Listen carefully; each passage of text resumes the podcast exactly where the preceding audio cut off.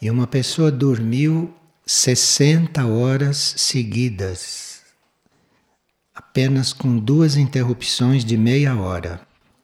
E ela acordou numa intensa felicidade e alegria. Se isso tem explicação.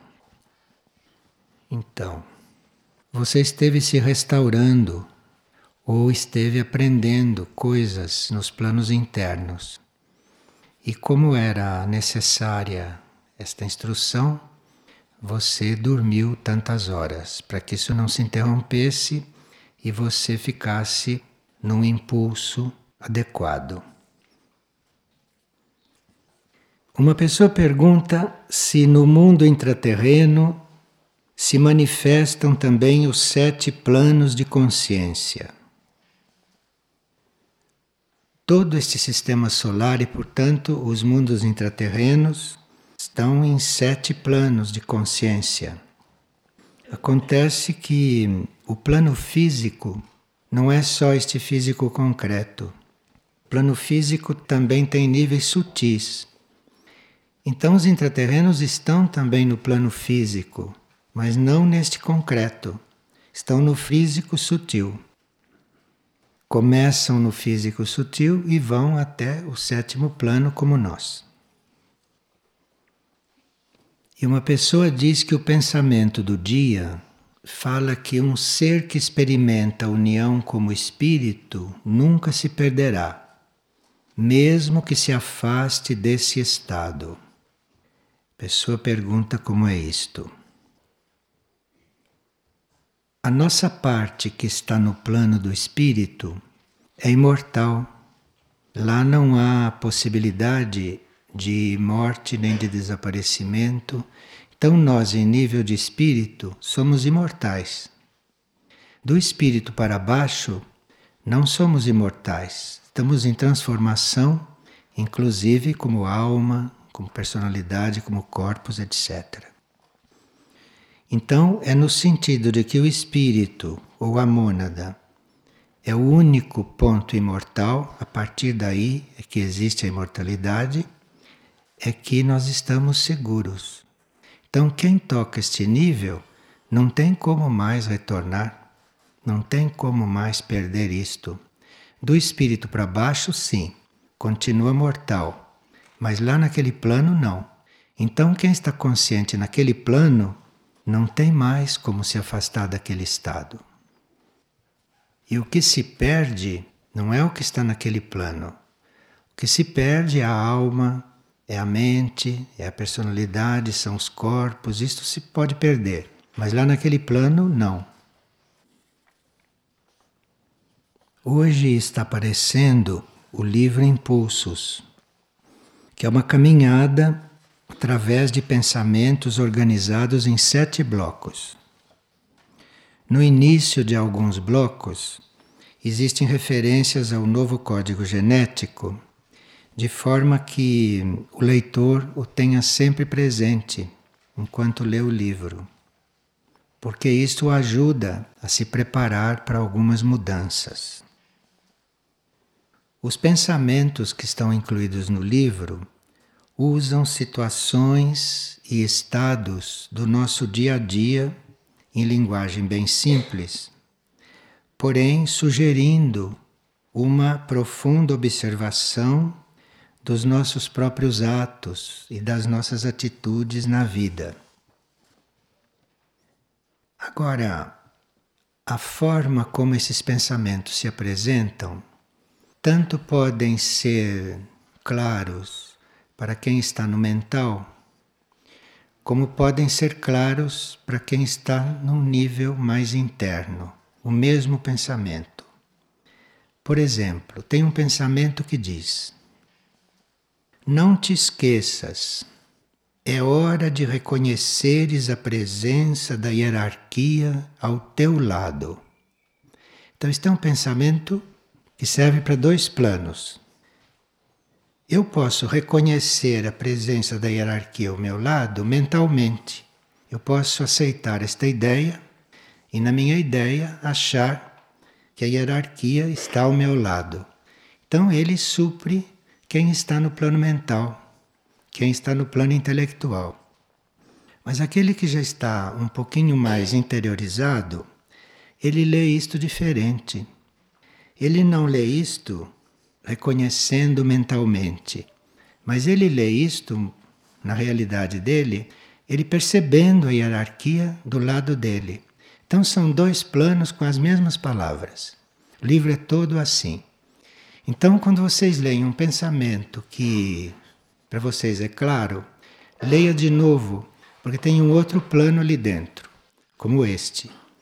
Então, reconhecer a presença da hierarquia, tanto pode ser no nível mental, eu reconheço mentalmente que a hierarquia está aqui, como pode ser eu estou percebendo a hierarquia aqui, é a mesma palavra, mas serve para dois planos.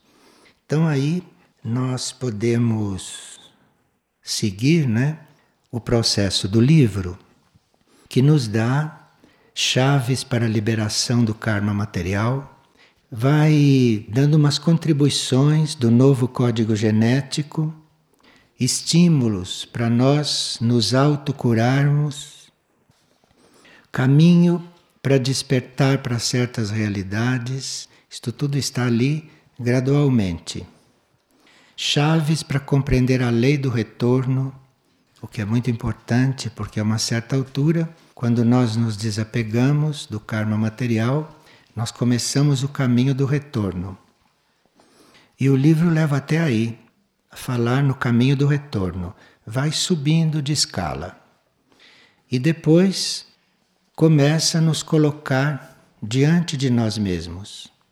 Por exemplo, quanto mais se eleva a vibração de um grupo, menor é o número dos que nele perseveram.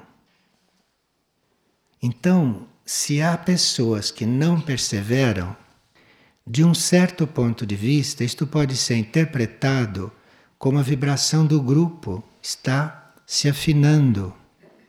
Então, quanto mais vai se elevando, menos pessoas. Mas aí pergunta: e tu onde ficas? Quer dizer, aí o livro nos põe diante de nós mesmos, nos põe como num espelho. E toda esta última parte é este espelho, é este nos colocar diante de nós mesmos. Então leiam o livro com calma, que vocês podem se trabalhar. E como podemos deixar de nos alimentar normalmente? Como comer muito menos sem estragar a saúde? Porque há pessoas que comem muito menos.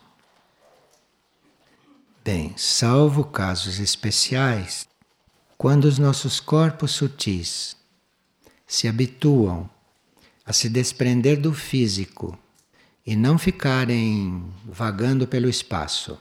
Mas quando os nossos corpos sutis se desprendem do físico e vão para específicos núcleos de ensinamento, de consciência, como pode acontecer, quando estes corpos voltam, eles voltam tão energizados que quando entram no físico, o físico se sente alimentado. Então, em vez do físico ficar se alimentando de calorias ou coisas mais densas, o físico se alimenta desta energia que os corpos sutis trazem das suas incursões pelos mundos internos. Então, pode acontecer que alguém que fique muito em contato com os planos internos ou que fique muito disponível para os planos internos e que faça estas incursões pelos outros níveis de consciência regularmente, aquele corpo físico passa a exigir menos alimento. Então ele não se enfraquece nem fica carente, porque ele está se alimentando de outra forma. Mas ele está se alimentando é quando o corpo sutil, os corpos internos voltam reencarnam nele e lhe passam toda esta energia que o físico absorve como alimento. Para que nós possamos estar nestes esquemas, nós teríamos que não nos envolver mais do que é estritamente necessário com a matéria densa. Nós teríamos que estar nos corpos como se não estivéssemos. Estar nos corpos como se não estivéssemos não quer dizer a gente ser distraído e parecer para os outros que está ausente. Não é isso, não. Isto é doença. Nós podemos estar bem nos corpos, assumindo os corpos, mas podemos não estar envolvidos com eles, podemos não estar envolvidos com a matéria. Isto é que é necessário para que a gente possa começar a se locomover por essas dimensões sutis, ou por esses planos sutis. Enquanto nós estamos envolvidos com o nosso corpo físico, com o nosso corpo etérico, com o nosso corpo emocional, enquanto temos um envolvimento excessivo, mais do que para mantê-los, então nós não podemos nos locomover pelas dimensões sutis. É indispensável para que a gente possa sair, ter essas experiências e tudo isto, que a gente resolva este assunto do envolvimento com esse material físico onde a gente está encarnado. E no livro Novos Sinais de Contato, conta-se a crônica dos sete prisioneiros que viveram entre uma dimensão e outra por muitos anos. Eles estavam no corpo físico, prisioneiros numa caverna, passaram muitos anos assim, mas eles viviam entre uma dimensão e outra, com os corpos sutis. E no caso deles, as próprias pessoas que os encarceraram não entendiam como é que eles se alimentavam tão pouco. Se fossem esperar pelo alimento físico, provavelmente teriam morrido de fome. Mas não morreram de fome nunca. Porque esses corpos saíam, ficavam entre uma dimensão e outra, e cada vez que entravam no físico, alimentavam o físico e mantinham o físico vivo. Então aí não se necessita de muito alimento material. Estes prisioneiros, eles quando saíam, parece que estavam em níveis intraterrenos, parece que estavam em civilizações intraterrenas. Então voltavam muito energizados, o corpo sutis e o físico, então permanecia sempre muito bem. Então, normalmente, nós não podemos deixar de nos alimentar. Normalmente. Porque o organismo tem reservas e quando terminam aquelas reservas, nós estamos enfraquecidos. Mas isto que se falou não é normal. Isto pode ser muito acessível a muitas pessoas, mas não é normal. Então, nesses casos, a gente não precisa comer normalmente. E a saúde não faz nenhuma diferença por causa disso.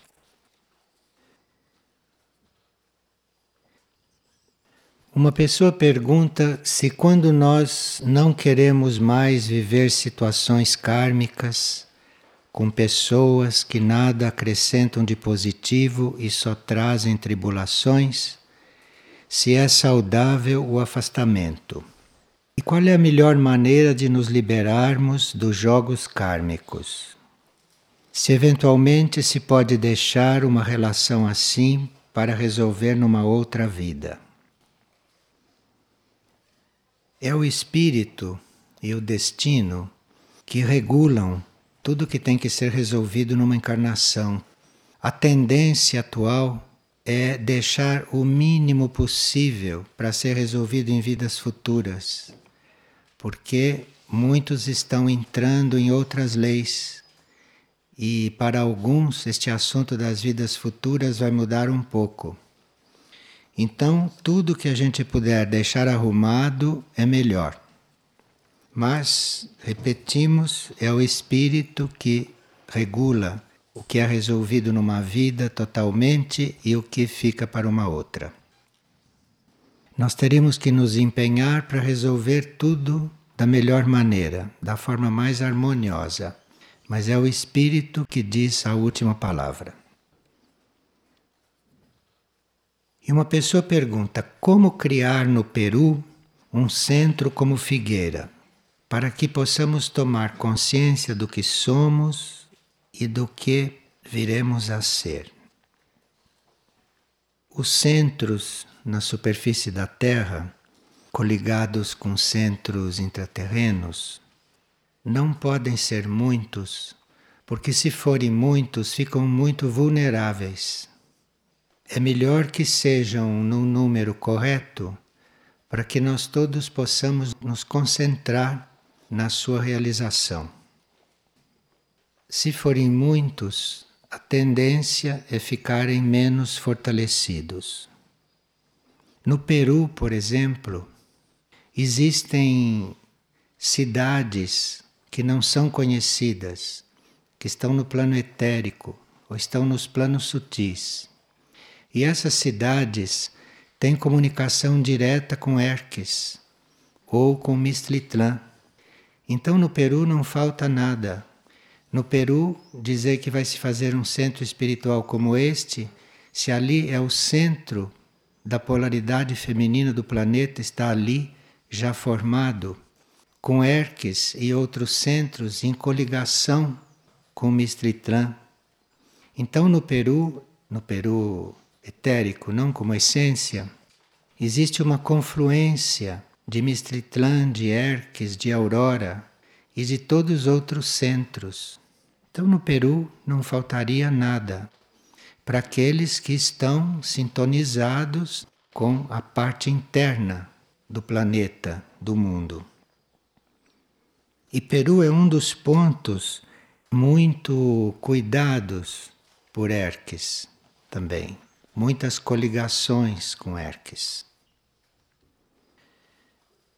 E uma pessoa fez um retiro na área silêncio e sonhou que a sua coluna vertebral parecia um tubo muito reto, um pouco escuro por dentro então no sonho apareceu uma espadinha de luz e encravou bem no alto, perto da cabeça. O que isto significa? Significa que durante esse retiro houve uma purificação, houve uma espécie de cirurgia e esta parte interna, escura da coluna, deve ter sido resolvida. Veja quando nós nos recolhemos e quando nós estamos dedicados a este processo interior, como as coisas que se passam internamente nos são mostradas. E como nós poderíamos participar muito mais da nossa cura e da nossa harmonização se nós não ficássemos dependendo tanto de outras pessoas, se não ficássemos esperando tanto de outras pessoas. Quando tudo se faz em nós mesmos, com a nossa colaboração e, claro, também com a ajuda de outros, com a ajuda de outros processos. Mas, hoje, nós temos condições, através do desenvolvimento dos nossos veículos, dos nossos corpos sutis, até de ter consciência do que se passa conosco e dos trabalhos que estão sendo feitos conosco, como neste caso. E uma pessoa sonhou, um sonho muito longo, em que havia uma piscina muito suja e que outras pessoas estavam nadando com ela ali dentro. E ela então pensou em limpar esta piscina, em fazer uma limpeza, mas ela não conseguia e viu que era impossível mesmo limpar aquilo. Esta piscina simboliza um grupo social por isso é que você não conseguia limpá-la no sonho, porque é impossível limpar um grupo social. Cada um tem que fazer a própria limpeza, cada um tem que cuidar da própria purificação. Então, aquilo representava um grupo social. Parece que o sonho está indicando como você não conseguia limpar a piscina, que você teria que mudar alguns relacionamentos. Porque relacionamentos, mesmo que sejam individuais, eles representam coligações. Porque cada um de nós tem inúmeras coligações. Então, quando você faz uma relação com uma pessoa, você está se coligando com uma rede de coisas que você não conhece, de coisas desconhecidas. Então, é uma ilusão você tentar purificar certos relacionamentos lidando só com a pessoa relacionada, porque aquilo é uma rede de coligações, coligações kármicas de muitas vidas. Então é preciso realmente que cada um tenha consciência da própria purificação, da própria limpeza, e nós fazemos tudo o que é possível, tudo o que o destino e o que a energia permite que se faça neste campo. Mas é preciso muita luz quando vamos nos relacionar com alguém preciso muita luz, preciso uma indicação a respeito daquilo, porque nós realmente estamos entrando em contato com uma rede de coisas de todos os tipos, com cada pessoa com que nos relacionamos. Então, se isto não é guiado, orientado, se isto não é colocado para dentro, para o próprio eu superior, nós formamos uma tal rede, uma tal confusão na nossa vida, com esses relacionamentos sutis, que depois não conseguimos mesmo limpar a piscina. Quando nós começamos a conscientizar a necessidade de nos purificarmos e nos simplificarmos, é muito mais efetivo nós perguntarmos o que devemos deixar, o que devemos abandonar é mais simples obter uma resposta do que se você perguntar o que eu devo fazer, o que eu devo adquirir, compreende? Porque na purificação não se trata muito de fazer nem de fazer coisas novas. Na purificação se trata de encerrar coisas, de sair de coisas, de eliminar coisas. Isto é muito simples. Então comece assim. Se vocês perguntam o que é que eu devo abandonar, o que é que eu devo deixar? Com o que é que eu tenho que parar? Você recebe uma resposta imediata. E isto é o verdadeiro caminho da purificação. Porque aí vão ficando aquelas coisas que vai se poder trabalhar com mais atenção. Em vários momentos de silêncio, disse uma pessoa, eu pude visualizar mentalmente rostos nunca vistos. E durante a visita que eu fiz ao núcleo Soim, o que eu vi foi um imenso rosto feminino nas montanhas que contornam a área. E esse imenso rosto feminino era circundado por luzes azuis. O que significou isto? Então, simbolicamente, o imenso rosto feminino simboliza a polaridade feminina do planeta, que é onipresente, que está no planeta todo. Então, quando há uma atmosfera, quando há um clima favorável, nós podemos até perceber os efeitos desta polaridade feminina que agora está muito forte e se desenvolvendo. Então, este rosto ali nas montanhas era símbolo desta polaridade ali muito ativa. E as luzes azuis em volta simbolizavam uma graça especial para o planeta, para todo o planeta Terra. Esta polaridade feminina, que vem depois de milênios de polaridade masculina, esta polaridade vem cheia de graças e muita energia divina está disponível para esta próxima etapa da Terra. Isto é, este contorno de luzes azuis que a pessoa viu no símbolo. E se nós podemos falar sobre os anjos solares, que são mencionados no livro Novos Sinais de Contato. O que nós chamamos de anjos solares é uma essência do Sol que entrou na nossa composição. Todas as mônadas humanas, todos os seres humanos, são uma composição no seu nível imaterial. O homem é uma composição formada de essências, formada de coisas que vêm de todo o universo. E a essência solar é uma das principais na nossa composição. É tão importante este toque solar que todos nós temos quando fomos criados como homens. Isto é tão importante que usa-se até o termo anjo solar para o eu superior. Em alguns textos se fala do anjo solar e se está falando do eu superior. Mas rigorosamente este anjo solar é uma essência que nós temos no nosso ser que veio de lá. Agora, este anjo solar em nós, ou melhor, esta parte solar, isto só desenvolve é quando nós descobrimos quão pouco nós damos e o quanto nós usufruímos. É só no momento em que a gente percebe quanto a gente recebe e quão pouco a gente dá de si, é quando a gente tem esta impressão é que o anjo solar começa a se mover.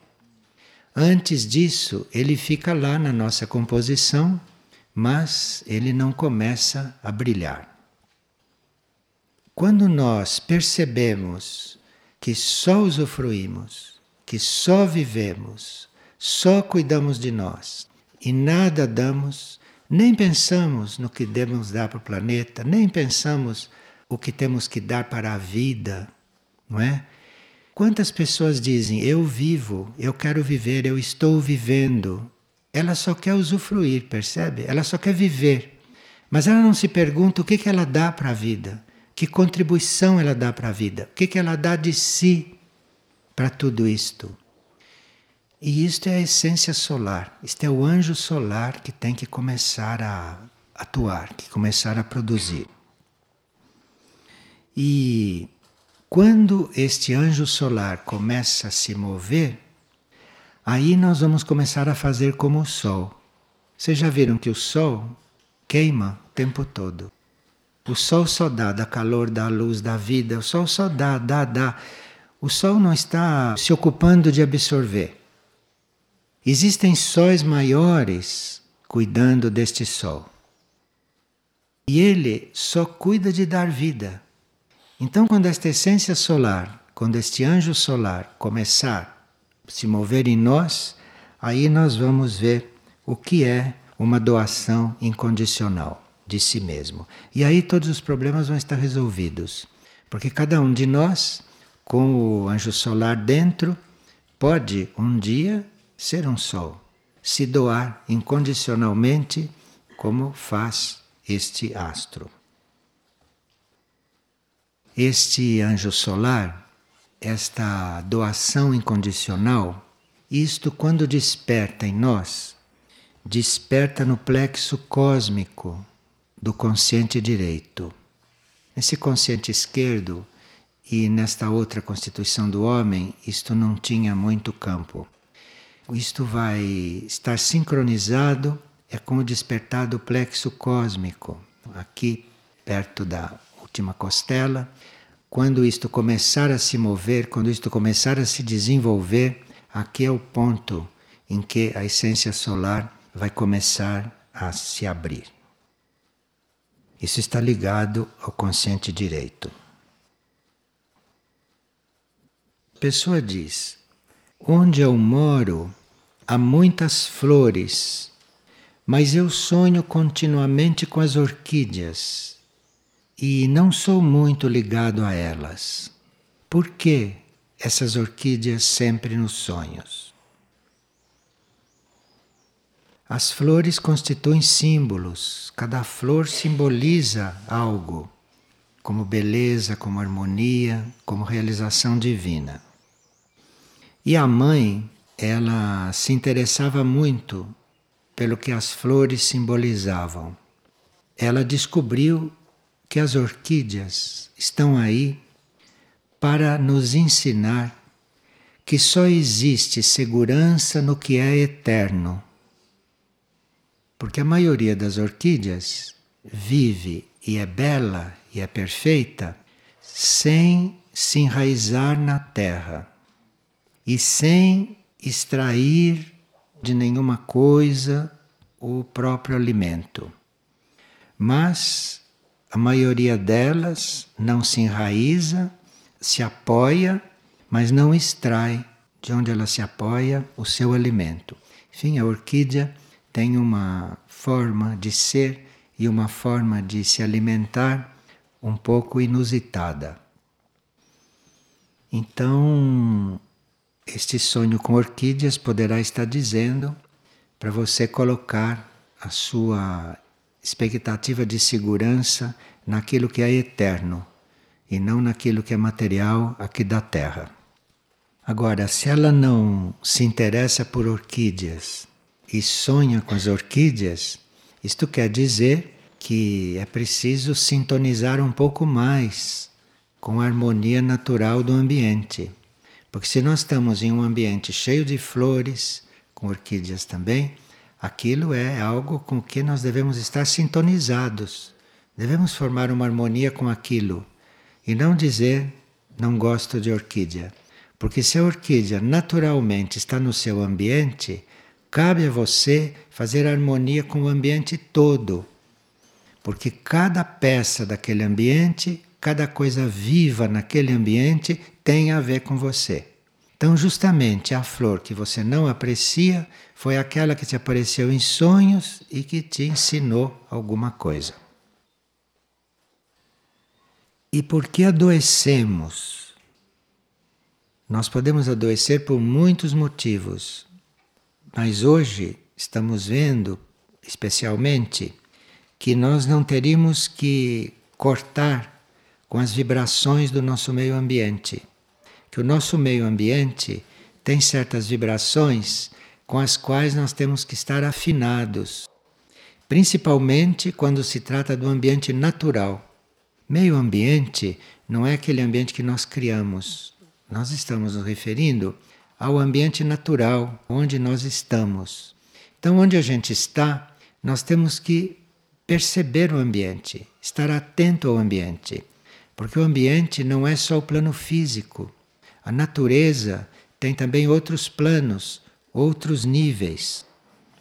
E se nós não estamos harmonizados com o ambiente, se nós não estamos bem coligados, de coração aberto, gratos por estarmos num certo ponto da Terra, num certo lugar da Terra, seja qual for, ali, aquele ambiente tem lados internos, tem lados que não são físicos, tem outros planos de vida. Então o ambiente está em vários planos.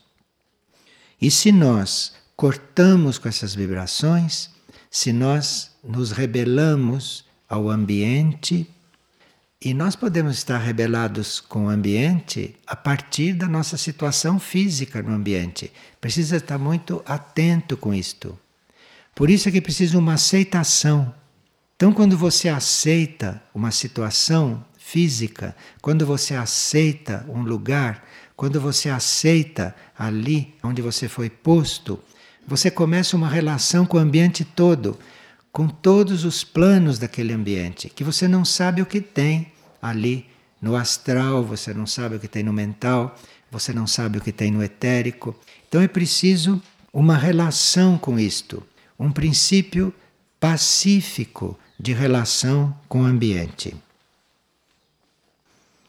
E isto é tão importante que os índios, não, que sabiam de todas estas coisas, porque nós perdemos todas essas coisas, mas os índios sabiam todas estas coisas.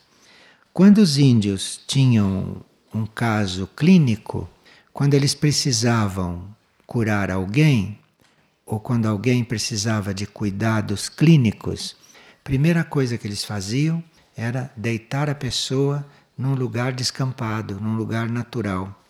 E havia certos índios que colocavam o doente em cima de areia ao ar livre, para que ele aprendesse a se reconectar com a natureza, ele se reconectar com o ambiente. E aí, só fazendo esta ligação com o ambiente, só fazendo esta união com o próprio ambiente, já começava um processo de cura. Então, muitas das nossas doenças, muitos dos nossos desequilíbrios, é porque nós não estamos harmonizados, não estamos conectados com o ambiente que nos foi dado, com o ambiente no qual nós fomos colocados para viver. Mesmo que este ambiente precise de cuidados, precise de cura, precise de transformação, o início de você poder transformá-lo, o início de você poder cuidar dele, o início de você poder melhorá-lo é uma união com ele, é uma aceitação dele. E muitas doenças, aliás, a maioria, começa por essa desadaptação, por você não estar bem no ambiente em que está. Você tem que ficar bem no ambiente onde você foi colocado por karma, porque ali é que começa uma unificação, ali que começa um equilíbrio, ali que começa uma união, e isto é um princípio de saúde. E uma pessoa que estava vendo os exercícios do livro Mistritlan, viu lá uma série de cores que devem ser visualizadas quando nós visualizamos Aurora, Hermes e Mistritlan, etc., naquele livro. Então ele gostaria de saber o que que estas cores trazem, por que que nós temos que visualizar estas cores e o que que estas cores representam. Bem, o livro fala que tem três níveis de exercício, que tem uma visualização de cores para todos, que tem uma visualização de cores para quem está trabalhando como espelho e que tem outra visualização de cores para quem está passando por uma expansão de consciência. Então as cores são diferentes, porque as cores são vibrações. O violeta, que é a primeira cor que ali se fala, qualquer um de nós que for fazer aquele exercício, pensa em violeta quando se refere à aurora. Então, quando está visualizando a aurora, se imagina a cor violeta. Isto é porque esta cor nos ajuda, nos prepara para agir sob a inspiração divina. Então, nós teríamos que agir sob a inspiração divina. A aurora nos trabalha muito nisto. Então, você se põe na cor violeta e você então está sendo ajudado a isto. A cor violeta te predispõe a agir sob uma inspiração sob uma inspiração que não é material. E a cor violeta nos cura também do orgulho. Então, quando nós precisamos de ser humildes, quando nós precisamos de ter mais humildade, quando nós teríamos que deixar de ser orgulhosos como somos, o tratamento pode ser com cor violeta. Isto vai muito profundamente nos nossos corpos e no nosso ser. O laranjado de Erques, ali no livro, isto quer dizer uma sintonia com o nível intuitivo. A cor laranja nos desperta para a intuição. A cor laranja tem uma vibração intuitiva. Então, ali, nós visualizando Erques e a cor laranja, nós estamos colaborando com o trabalho de Erques sobre nós, que é desenvolver o nosso nível intuitivo.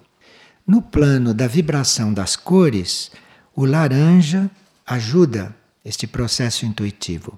O laranja é como se dissolvesse esses nós mentais muito cristalizados e que nos deixam nesse âmbito da coisa cerebral, da coisa mental.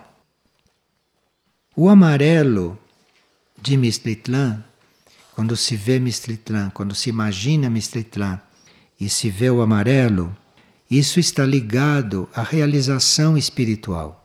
Porque Mistritlan é muito atento à nossa realização espiritual.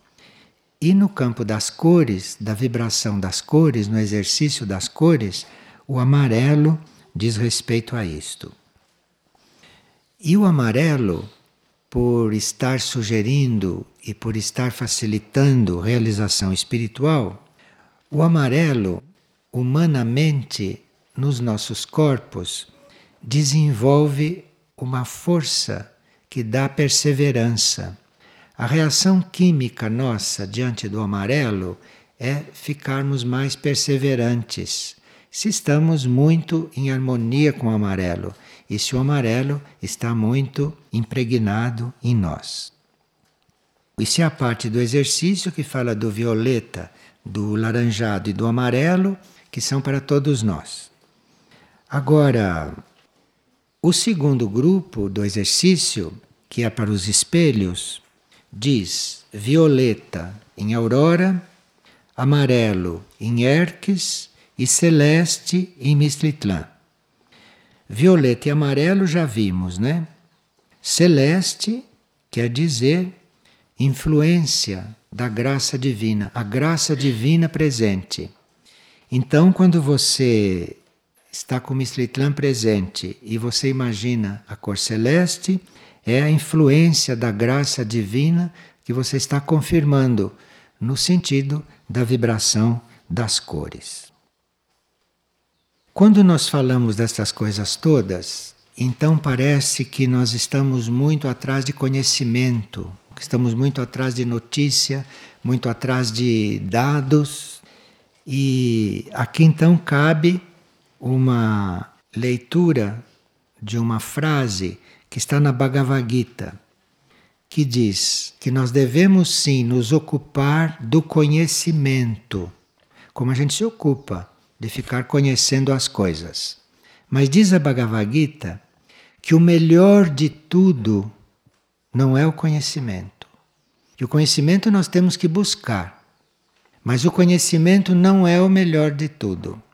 O melhor de tudo é a renúncia aos frutos das próprias ações. Isto é o melhor de tudo.